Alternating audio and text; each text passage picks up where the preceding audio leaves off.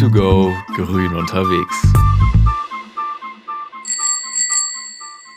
Hi Leute und herzlich willkommen zu einer neuen Folge von unserem Podcast View2Go Grün unterwegs. Heute dreht es sich um das Thema Carsharing, die wahrscheinlich unbekannteste Art der nachhaltigen Fortbewegung, die wir hier in unserem Podcast ansprechen. Und heute begleiten euch wieder Elena. Hi und ich, Cassandra, durch die Folge. Zwischenzeitlich bekommt ihr aber auch ein Experteninterview, das Anna und Basti führen. Und von ihnen kommt heute auch der Hotspot-Tipp und die 5-Euro-Challenge.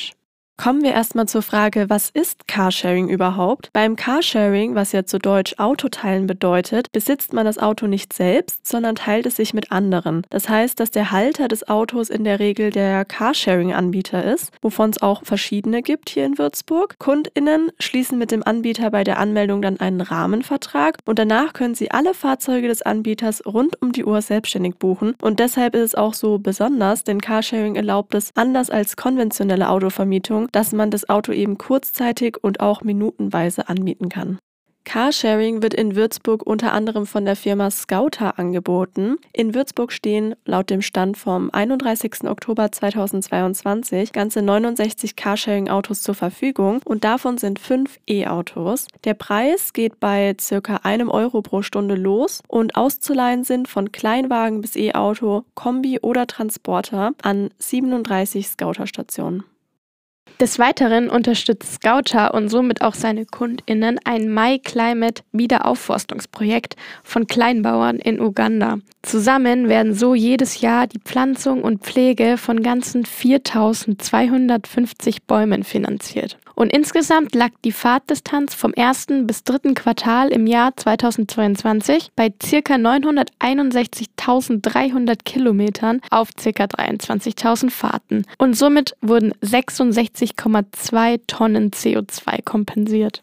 Neben Scouter gibt es aber auch Carsharing von Ford in Würzburg. Diese bieten auch Fahrzeuge in Landkreisgemeinden an. Wie das Ganze jetzt aber im Detail abläuft, erklären euch jetzt Anna und Basti. Wir haben ja bereits erwähnt, dass wir das Scouter Carsharing mal ausprobieren möchten und deshalb befinden Anna und ich uns gerade im Studio, nämlich wir erklären euch, welche Schritte notwendig sind, bevor man eben ein Auto mieten kann. Da muss man sich vorher nämlich registrieren, nämlich auf der Scouter Webseite. Das haben wir schon im Vorhinein gemacht, sicherheitshalber, damit es nicht noch zu irgendwie Komplikationen kommt. Und deshalb erklären wir euch kurz, worauf man da achten muss. Zuallererst braucht man da natürlich Führerschein und Ausweis, ganz klar. Und diese Dokumenten müssen dann auch noch überprüft werden. Und dieser Dokumentencheck, der funktioniert online als auch vor Ort. Vor Ort kann man das nämlich bei den Kundenzentren von Scouter machen. Das wäre jetzt hier in Würzburg beim Dom. Ich würde euch aber ehrlich gesagt online empfehlen, weil es geht einfach viel schneller, ist viel entspannter. Und wenn man das noch vor 17 Uhr macht an einem Tag, also von Montag bis Freitag ist das, dann wird laut Scouter das Konto noch am selben Tag freigeschaltet. Können wir jetzt nicht bestätigen, weil wir haben es nach 17 Uhr gemacht, aber wird schon klappen, denke ich. Wenn man sich dann eben registriert, hat man verschiedene Abo-Möglichkeiten zur Auswahl und die unterscheiden sich hauptsächlich eigentlich in den Aktivierungskosten. Aber wir haben dann noch einen WVV-Gutscheincode uns ergattern können. Den haben wir nämlich auf der WVV-Webseite entdeckt. Der hat uns nochmal 50 Freikilometer zur Verfügung gestellt. Diesen Code wollen wir euch natürlich auch nicht vorenthalten. Er lautet Scouter-Fahren. Alles kleingeschrieben und zusammen. Ja, genau. Und die ersten sechs Monate ist der ganze Spaß auch kostenlos und wenn man diese Kennenlernphase sozusagen dann hinter sich hat, dann kostet das Ganze entweder 0 Euro pro Monat, dafür hat man dann aber mehr Kosten bei der Miete oder 5 Euro pro Monat, dann fallen keine zusätzlichen Kosten an. Und man hat zusätzlich auch noch die Möglichkeit zum CO2-Ausgleich, da würde man sich dann aufopfern, sozusagen 1 Cent mehr pro Kilometer freiwillig zu bezahlen. Und das Ganze ist natürlich für die Nachhaltigen unter euch sehr sinnvoll. Außerdem hat man dann noch die Möglichkeit zum verbesserten Unfallschutz. Das Ganze kostet 99 Euro extra pro Jahr und normalerweise haftet man quasi bis 1500 Euro, aber da sind es dann nur 150 Euro. Und der Basti und ich haben eben dieses Studentenabo ausprobiert. Da hat man 50 Freikilometer und 19 Euro Aktivierungskosten und das Ganze hat auch einwandfrei geklappt. Außerdem hat man dann noch die Möglichkeit zum verbesserten Unfallschutz. Das Ganze kostet 99 Euro extra pro Jahr und normalerweise haftet man quasi bis 1500 Euro. Hier sind es dann nur 150 Euro. Da fallen mir eigentlich auch direkt ein paar Kandidaten ein, für welche diese Option wirklich sinnvoll wäre. Also Ich will jetzt den Namen natürlich nicht nennen, Datenschutz und so weiter, aber ich bin letztens mit einem Kollegen wohin gefahren. Die Fahrt hat auch nur eine Viertelstunde gedauert. Aber innerhalb dieser 15 Minuten hat er fast zweimal einen Unfall gebaut. Und ja, also wäre das so ein Carsharing-Auto gewesen, da wäre es auf jeden Fall gut gewesen, hätte er diesen verbesserten Unfallschutz mit dazu genommen. Aber ist ja zum Glück nichts passiert, nur fast ein Unfall. Von daher alles gut. Ja, true. Manche Leute fahren echt anders wild, aber naja. Also wir haben auf jeden Fall das Studentenabo genommen. Da hat man 50 Freikilometer und 19 Euro Aktivierungskosten. Und wir waren wirklich auch zufrieden. Also das Ganze hat wirklich problemlos geklappt. Nach dem Registrieren ist der nächste Schritt natürlich, sich ein Auto auszusuchen und zu buchen.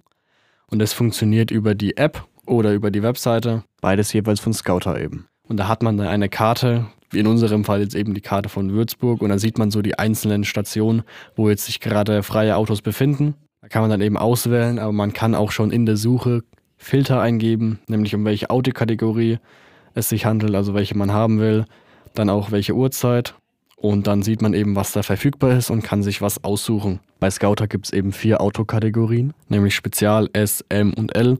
Kann man sich an sich schon denken, ist wie die Klamottengrößen. Also S ist klein, L ist groß. Und dann gibt es noch Spezial, ist an sich das gleiche wie S, aber da ist noch Werbung drauf und ist deswegen auch das billigste.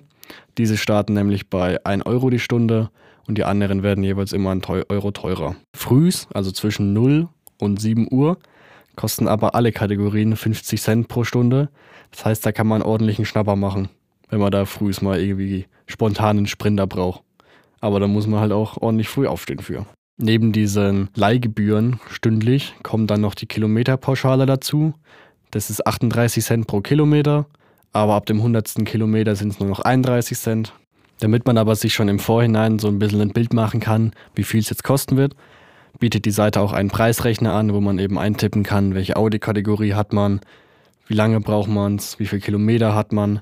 Und dann wird einem schon ein Preis angezeigt und kann somit auch feststellen, so ja, passt es für mich, passt es in mein Budget rein, bin ich bereit, so viel zu zahlen. Dann gibt es noch einen Unterschied zwischen den Autos an sich, also auch innerhalb der Kategorien. Es gibt nämlich Autos, die sind stationär, die haben also einen bestimmten Parkplatz, ihre Station. An, diesem Station, an dieser Station muss man das Auto dann auch wieder zurückgeben. Aber es gibt auch Autos, die in Quartieren eben zu Hause sind, sage ich mal. Das sind bestimmte Bereiche dann eben. Es kann äh, ja, irgendein Wohnungsviertel sein oder alles Mögliche, eine Straße. Und dann innerhalb dieses Bereichs irgendwo kann man das Auto wieder abstellen und sozusagen zurückgeben. Und es ist kein bestimmter Parkplatz wie bei den Stationen. Wir als arme, arme Studenten haben dann natürlich das mit billigste Angebot genommen. Also wir haben jetzt nicht das ganz billige mit den Werbungen drauf genommen. Wir haben quasi ein Auto aus der Kategorie S genommen und es war ein Elektrofahrzeug weil der Basti und ich sind ja jetzt totale Profis, weil wir haben ja nämlich in einer vorherigen Folge schon mal ein bisschen darüber gesprochen. Das stimmt schon, was du sagst, aber also die Nachhaltigkeit war dann schon wirklich eher der Grund als die Werbung. Die hätte ich gerne verkraftet dafür, dass ich weniger zahle, aber natürlich E-Auto, größer Verbrennerauto, ne? Im Sinne von Nachhaltigkeit natürlich. Wir sind jetzt mal zu unserem Carsharing-Auto gelaufen. Das steht vorm Teegut beim Ringpark. Und wir haben jetzt entweder die Möglichkeit, das Auto zu öffnen mit der App oder mit der Scouter-Karte. Und der Schlüssel liegt auch schon im Handschuhfach für uns bereit. Genau, und nach Schäden haben wir das Auto auch schon abgecheckt. Das ist nämlich ganz wichtig, dass man das vor Fahrtbeginn macht. Nämlich die Schäden, die schon bereits bekannt sind, sind mit einem X markiert. Da haben wir jetzt gerade gar keine, also unser Auto ist bisher unfallfrei anscheinend.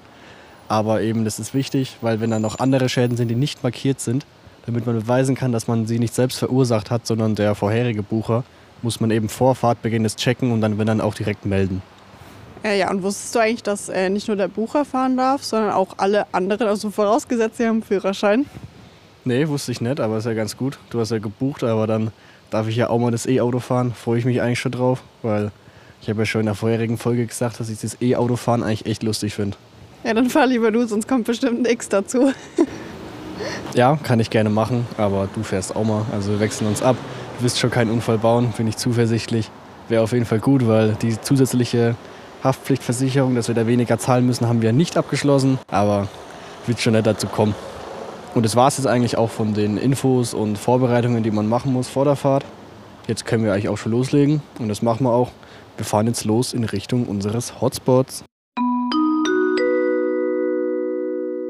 So, wir sind jetzt hier bei unserem Hotspot angekommen und da haben wir uns eben für das Erlebniszentrum im Gramschatzer Wald entschieden. Das ist hier richtig schön naturbelassen und das Erlebniszentrum hat auch eine Holzfassade und man sieht hier auch so einen kleinen Teich. Und was auch richtig praktisch ist, also ein Parkplatz ist wirklich direkt nebendran und hier fahren sogar Busse aus der Stadt hin. Noch weitere Gründe, warum wir uns dafür entschieden haben, also das Ganze ist eben das ganze Jahr über zugänglich. Man kann sich hier natur- und waldpädagogische Führungen oder Veranstaltungen reinziehen oder man kann sich auch einfach selbst informieren zu allen möglichen Themen rund um den Wald, also zum Beispiel zum Lebensraum, zur Bewirtschaftung oder über Holz als Rohstoff oder auch allgemein über nachwachsende Rohstoffe. Es gibt sogar auch noch eine Ausstellung über unterschiedliche waldbezogene Themen im Obergeschoss vom Zentrum. Außerdem gibt es hier eben noch die Walderlebnispfade und eine sogenannte Waldwerkstatt. Einer dieser Pfade ist der Sinneswandelpfad und der ist für Menschen mit als auch ohne Behinderung und der befindet sich in der direkten Nähe zum Zentrum. Den gibt seit 2000 2016 und der Förderverein Walderlebniszentrum Gramschatzer Wald ist eben der Projektträger von diesem. Und dieser Pfad ist circa ein Kilometer lang, hat fünf Stationen und auch zwischendrin ganz viele Bänke und auch einen Brotzeitplatz. Und bei jeder dieser Stationen gibt es eben Anregungen für verschiedene Sinne. Beispielsweise muss man einmal mit zugebundenen Augen durch so einen kleinen Abschnitt laufen, wo so Baumstämme aufgehangen sind. Muss man sich so vortasten, dass man nicht gegen jeden Baum rennt. Und das Ziel davon ist halt eben, dass man den Wald mit allen Sinnen so erlebt. Außerdem gibt es dann auch noch den Waldbesitz Sitzpfad. Der ist zwei Kilometer lang und da kann man eben ein bisschen die Ruhe genießen oder sich entspannen. Da gibt es auch richtig seltsam oder ungewöhnlich gestaltete Sitzflächen. Also das eine sieht zum Beispiel auch aus wie einfach so ein Blatt, also quasi eine Bank aus einem Blatt. Und hier ist eben das Ziel, dass man den Wald mal aus einem anderen Blickwinkel wahrnehmen kann. Es gibt auch noch den Altwaldpfad durch den alten Buchenwald. Der ist nur 500 Meter lang. Das ist eben ideal, wenn man halt nicht so viel Zeit hat, aber eben da trotzdem mal hinschauen möchte. Aber man muss natürlich auch sagen, es gibt einige Abkürzungen auch bei diesem Waldbesitzpfad. Dann gibt es zuletzt noch den Gramschatzer Zahlenwald. Das ist der neueste Pfad, den gibt es erst seit Herbst 2020. Der ist ca. 700 Meter lang und eher jetzt an die Kinder gerichtet. Die Idee von dem ist eben, die geometrischen Formen aus der Mathematik auch in Natur irgendwie anzuwenden. Und da gibt es dann auch wieder sieben Stationen, wo man teils rechnen muss, teils Gewichte oder Längen schätzen, messen muss. Für Kinder ist es eben wirklich was richtig Cooles. Dieses Quiz, das kann man sich auf der Webseite runterladen, also zu den Stationen, oder auch am Eingang abholen. Und dann können die Eltern dann mit ihren Kindern da durchlaufen und diese Station bearbeiten und die Kinder haben da auf jeden Fall bestimmt ganz viel Spaß dran. Wir haben uns dann auch ein bisschen mit der Geschichte des Gramschatzer Walds beschäftigt. Das ist eines der drei großen geschlossenen Staatswaldgebiete in der Nähe von Würzburg, also neben dem Guttenberger und dem Irtenberger Wald. Und er hat eine Gesamtfläche von 4000 Hektar und 62 Prozent davon sind eben Staatswald. Früher wurde dieses Gebiet eben vor allem zur Jagd benutzt oder auch schon sehr lange für die Forstwirtschaft und dadurch konnte man eben dieses geschlossene Gebiet vor allem erhalten. Und ganz am Anfang war es eben so, da war es eher eine ungeregelte Nutzung, also jeder konnte sich sein Bauholz und anderes Zeug eben nehmen, was man so gebraucht hat. Aber mittlerweile hat man da eben einen sogenannten Hochwaldbetrieb auch eingeführt. Das heißt, man lässt quasi die Bäume wachsen, bis sie erntereif sind und danach wird aber auch wirklich bewusst darauf geachtet, dass eben auch was nachwachsen kann. Also man setzt dann teilweise auch Samen ein und sonst was, dass man halt wirklich darauf achtet, dass immer mehr neue Bäume auch wachsen können. Das waren jetzt nochmal ganz viele interessante Infos, aber wir sind ja natürlich in einem Wald. Wald ist da zum Entspannen. Deshalb entspannen wir hier noch ein bisschen, gehen jetzt schön nochmal spazieren. Das Wetter stimmt, aber auch nicht allzu lang, weil jede Minute hier kostet uns ja quasi Geld, weil wir ja die Leihgebühr von unserem Carsharing-Auto zahlen müssen. Und das heißt, umso länger wir hier bleiben, umso teurer wird es für uns. Deswegen machen wir uns jetzt auch zügig auf, gehen eine Runde spazieren und dann geht es auch wieder zügig zurück nach Würzburg. Wir sind jetzt auch wieder beim Teegut angekommen. Das war ja unsere ursprüngliche Station, weil es nämlich auch wichtig, ihr müsst das Fahrzeug zu eurer ursprünglichen Station oder in das entsprechende Quartier zurückbringen. Und dann müsst ihr einfach nur noch den Schlüssel ins Handschuhfach legen und wieder per App oder Karte verriegeln. Genau, aber bevor man es natürlich abstellen kann, muss man schauen, ob man tanken muss. Das hat Scouter so geregelt, dass man nur tanken muss, wenn der Tank weniger als ein Viertel voll ist. Und dann soll man aber auch wirklich voll tanken. Aber jetzt keine Angst hier, man muss es nicht bezahlen. Wäre grotesk auch zurzeit bei den Preisen. Dafür gibt es nämlich eine Tankkarte im Handschuhfach. Mit der könnt ihr einfach das dann bezahlen, wenn ihr voll tankt. Das gleiche gilt übrigens auch für die Reinigung. Also wenn das Auto sehr, sehr schmutzig ist, dann bitte auch nochmal mit der Tankkarte reinigen. Genau, und das war es jetzt dann auch schon mit unserer Tour. Wir sind hier jetzt fertig und ab geht's zurück ins Studio. Ciao. Wir sind's nochmal. Wir sind jetzt wieder im Studio und wir wollten noch mal kurz sagen, es gibt noch einen weiteren Grund, warum wir die Tour gemacht haben. Das war nämlich auch gleichzeitig unsere 5-Euro-Challenge. Also wir haben eben mal ausgecheckt, wie weit man mit dem Carsharing-Auto kommen würde in Bezug auf unsere Strecke zum Gramschatzer Wald. Also wir hatten ja 5 Euro zur Verfügung. 2 Euro mussten wir bezahlen für die eine Stunde, wo wir es gemietet haben. Und mit den restlichen 3 Euro kommt man circa 8 Kilometer weit. Damit kann man die Strecke natürlich nicht abdecken. Deshalb schummeln wir jetzt mal ein bisschen. Nämlich zuallererst lassen wir diese 19 Euro Aktivierungskosten mal außen vor. Und außerdem haben wir noch 50 Freikilometer und das sogar zweimal. Und unsere Route ist laut Google ca. 44 Kilometer insgesamt. Und die Kilometer werden dann eben durch die Freikilometer gedeckt. Somit müssen wir eigentlich nur noch die Stundenpauschale berücksichtigen. Und mit den 5 Euro kommen wir auf zweieinhalb Stunden. Nämlich wird bei Scouter nach der Mindestbuchzeit von einer Stunde im Halbstundentakt berechnet. Und die Fahrt dauert circa eine halbe Stunde einfach, also insgesamt eine ganze Stunde. Das heißt, wir hatten dann noch circa eineinhalb Stunden Zeit im Wald, wo wir dann noch schön entspannen konnten und natürlich auch die Aufnahmen machen. Also, so gesehen haben wir dann unsere Challenge mit ein bisschen Schummelei doch noch erfolgreich absolviert. Wie alles im Leben hat auch das Carsharing Vor- und Nachteile und die erzählen wir euch jetzt. Der erste Vorteil, der glaube ich jedem direkt in den Kopf kommt, neben dem Beitrag zum Umweltschutz, ist natürlich, dass es keine Anschaffungskosten gibt. Ganz einfach, weil man sich kein eigenes Auto kaufen muss. Daraus schließt sich dann ja auch die effizientere Nutzung, weil es steht einfach kein Auto unnötig in der Garage rum. Und was ich persönlich auch noch als einen riesen Vorteil sehe, ist einfach die Gemütlichkeit, dass der Anbieter sich um Wartung und Reparatur kümmert. Also das ist in meinen Augen wirklich ein Traum. Man hat das Auto, aber keine Probleme damit. Vorausgesetzt natürlich, man baut keinen Unfall. Ja, das wäre gut. Was auch cool ist, dass man sich den Fahrzeugtypen selbst raussuchen kann, welchen man gerade braucht für das, was man vorhat. Da muss ich jetzt aber mal mit einem Nachteil reinkrätschen. Nämlich kann es ja auch sein, dass manchmal das Auto, was man eben gerade braucht, vergeben ist. Also ist man in seiner Unabhängigkeit doch schon noch ein bisschen eingeschränkt. Ja, das stimmt auch wieder. Damit muss man natürlich rechnen, wenn einem das Auto nicht gehört. Und apropos Unabhängigkeit, was noch ein Nachteil ist, ist, dass die Verfügbarkeit auf dem Land wirklich sehr gering ist, im Gegensatz zur Stadt. Ja, das Problem ist wirklich vorhanden. Das hat man aber auch zum Beispiel mit Busverbindungen, dass die auf dem Land ganz anders sind als in der Großstadt. Das ist noch so ein generelles Problem bei uns, finde ich. Ja, definitiv. Aber wie auch immer, wenn man davon ausgeht, dass man ein Auto bekommt, was schon meistens der Fall ist, dann ist es auf jeden Fall auch noch cool, dass man keinen eigenen Stellplatz benötigt, was, denke ich, jeder nachvollziehen kann, der in der Stadt wohnt. Ja, krass. Also insgesamt gibt es ja wirklich mehr Vorteile als Nachteile. Also mir persönlich fällt jetzt auch kein Nachteil mehr ein. Dann belassen wir es dabei, würde ich sagen, oder? Ja, denn jetzt schalten wir zu einem richtig spannenden Interview mit einer Mitarbeiterin von Scouter.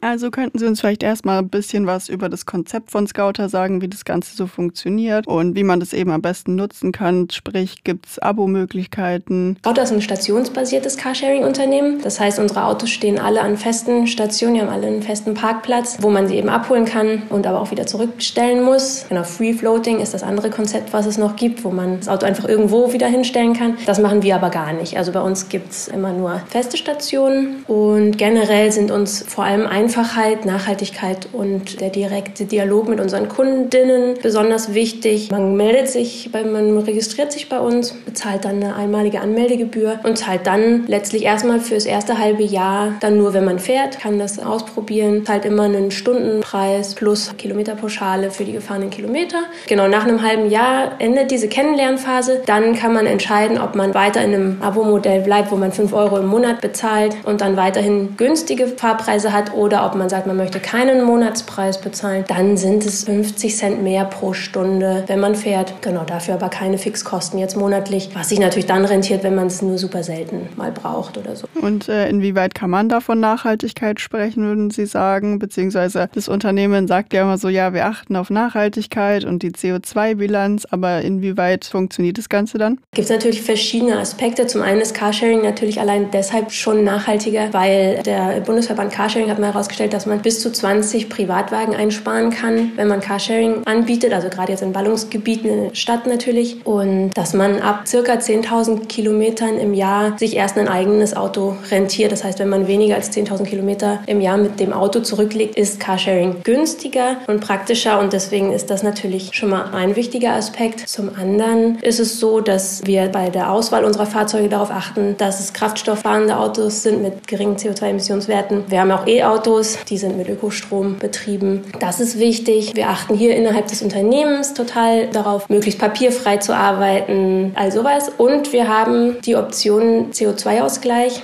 für unsere Kundinnen. Das heißt, man kann bei der Registrierung entscheiden, ob man mit einem Cent pro gefahrenen Kilometer seine CO2-Emissionen ausgleichen möchte. Da arbeiten wir mit der Organisation MyClimate zusammen. Da wenden wir hin, also alles, was erfahren wird von unserer Kundschaft. Aber wir haben auch einen festen Betrag, den wir beisteuern, sodass wir im Jahr bei rund 15.000 Euro landen, die wir an MyClimate spenden. Dort unterstützen wir ein Wiederaufforstungsprogramm in Uganda. Da können dann dadurch mehr als zehn Bäume am Tag gepflanzt und gepflegt werden. Genau das ist so unsere Idee von Nachhaltigkeit. Hört sich ja alles super gut an. Aber finden Sie, dass es auch irgendwo Nachteile gibt, beziehungsweise gibt es Dinge, die Sie vielleicht in Zukunft als Unternehmen noch optimieren möchten? Natürlich, es gibt immer Nachteile. Eins unserer größten Probleme, sage ich mal, eine Schwierigkeit ist, ähm, wir würden sehr gerne sehr viel mehr E-Autos auf die Straßen bringen. Das ist aber wegen der fehlenden Ladeinfrastruktur tatsächlich schwierig. Wir müssen da mit den Städten und den Kommunen zusammenarbeiten. Wir brauchen dann an jeder Station, also überall, wo ein Elektroauto von uns steht, muss auch eine Wallbox, also eine Ladestation sein, die dann fix auch reserviert ist für unser Auto. Und das ist nicht so ganz einfach. Das ist halt mit sehr viel Aufwand verbunden. In Bezug dann auf Würzburg, also wissen Sie das, wie dann die Zusammenarbeit mit so einer Stadt eben erfolgt? Weil Sie arbeiten doch auch mit der WVV dann zusammen hier. Genau, wir arbeiten in Würzburg schon seit Anbeginn sehr eng mit der Stadt zusammen. Das klappt auch wirklich super gut. Da haben wir das Glück, dass in den meisten, wir sind in zehn Städten in Deutschland, dass wir in den meisten Städten wirklich eine gute und enge Zusammenarbeit mit der Stadt jeweils haben und auch fast überall mit dem ÖPNV. Die lokalen ÖPNV-Anbieter sind auch Kooperationspartner von uns. Das heißt, meist haben wir dann auch besonderen Tarif für Abokunden. Carsharing ist ja jetzt primär auf Städte ausgerichtet. Glauben Sie, dass auch die Möglichkeit besteht, das im ländlichen Raum mehr anzubieten oder denken Sie, das würde dann nicht so genutzt werden oder funktionieren? Es ist ein bisschen schwierig. Wir haben einige Stationen, vor allem immer so im Speckgürtel, sage ich mal, ähm, von den Städten, in denen wir sind. Das sind häufig Stationen, die uns eben von der Stadt zur Verfügung gestellt wurden, also im öffentlichen Raum. Das machen wir gerne. Wir verstehen auch, dass das natürlich erstmal super attraktiv klingt. Allerdings ist es für uns, es rentiert sich tatsächlich nicht so gut in ländlichen Gegenden, in den meisten. Das Problem ist, dass wenn wir eine Station haben, wenn wir ein Auto stellen können in einem Dorf, sage ich jetzt mal, ist das halt kein besonders tolles Angebot, ein Auto.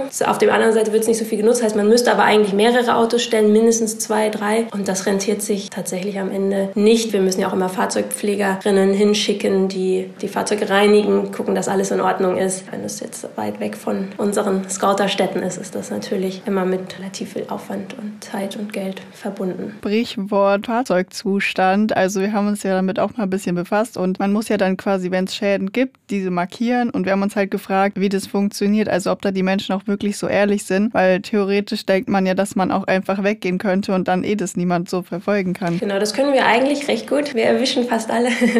Nein, es, ähm, die meisten sind auch wirklich ehrlich. Also wir haben tatsächlich da wenig Probleme. Das allermeiste sind auch Blechschäden, also dass jemand irgendwo gegen eine Wand, gegen Pfosten, was weiß ich, gefahren ist. Das ist das Allerhäufigste. Genau, es ist immer super wichtig, dass man eben, und das ist dann für alle Seiten wirklich wichtig, dass man, bevor man ins Auto einsteigt, wenn man jetzt eins gebucht hat bei uns, dass man einmal schaut, ob irgendwelche Schäden da sind. Wenn wir die schon kennen, dann ist da ein Sticker drauf, dann sind die markiert, dann ist da so ein trauriges Smiley draufgeklebt, dann wissen wir schon, dass es das gibt. Das muss man uns dann nicht sagen. Wenn da nichts zu finden ist und da trotzdem irgendwo eine fette Beule ist, dann unbedingt, bevor man losfährt, einmal Bescheid sagen. Dann wissen wir, dass derjenige das nicht war und können dann, wenn das gut funktioniert, eben auch relativ sicher sagen, dass es der Vornutzer oder die Vornutzerin war. Aber meistens geben die Leute uns auch Bescheid, was auch mittlerweile, wir haben da in der Scouter-App einen Schadenmelder sozusagen, eine Option, das super schnell und einfach zu melden. Das läuft eigentlich ganz gut. Aber natürlich sind ja auch oft Leute, die nicht so regelmäßig Auto fahren, da passiert auch schneller mal eine kleine Beule irgendwo. Wir haben auch was von einer Kundenkarte gelesen. Also wie kann man sich das vorstellen? Funktioniert die dann, dass man die deutschlandweit in allen Standpunkten nutzen kann? Die Scouter-Karte kommen aktuell noch alle, die sich bei Scouter registrieren. Wir werden das bald auf die Option runterfahren, dass man die nur noch auf Wunsch bekommt. Letztendlich ist das das Zugangsmedium zu den Fahrzeugen. Man kann sich damit Fahrzeuge öffnen und schließen. Das kann man aber auch mit der Scouter-App. Geht immer deutschlandweit. Man kann immer als Scouter-Kunde Scouter in allen Städten in Deutschland, wo wir sind, nutzen. Und wir sind ja auch Partner im Flinkster-Netzwerk von der Deutschen Bahn. Da gehören noch viele andere Carsharing-Anbieter dazu. Das heißt, auch in den meisten anderen Städten kann man auch über die Scouter-App, wenn man jetzt mal zu Besuch ist, wo wir es nicht mit eigenen Autos sind, kann man sich aber dann über die App halt von einem anderen Anbieter auch ähm, Autos buchen und da funktioniert das ganz genauso. Haben Sie denn in Zukunft Zukunft noch vor, vielleicht Ihr Netzwerk noch auf andere Städte auszuweiten, dass das Angebot noch ein bisschen breiter wird? Ja, natürlich wäre das schön. Das ist nicht immer nicht so ganz leicht und es ist auch tatsächlich natürlich so, dass die allermeisten Großstädte von verschiedenen Carsharing-Anbietern auch schon sehr gut versorgt sind. Wir werden vor allem versuchen, in den zehn Städten, in denen wir sind, unser Netz noch zu verbessern, weiter auszubauen, sodass wir da wirklich dann möglichst konkurrenzlos irgendwann das beste Netz anbieten zu den besten Preisen.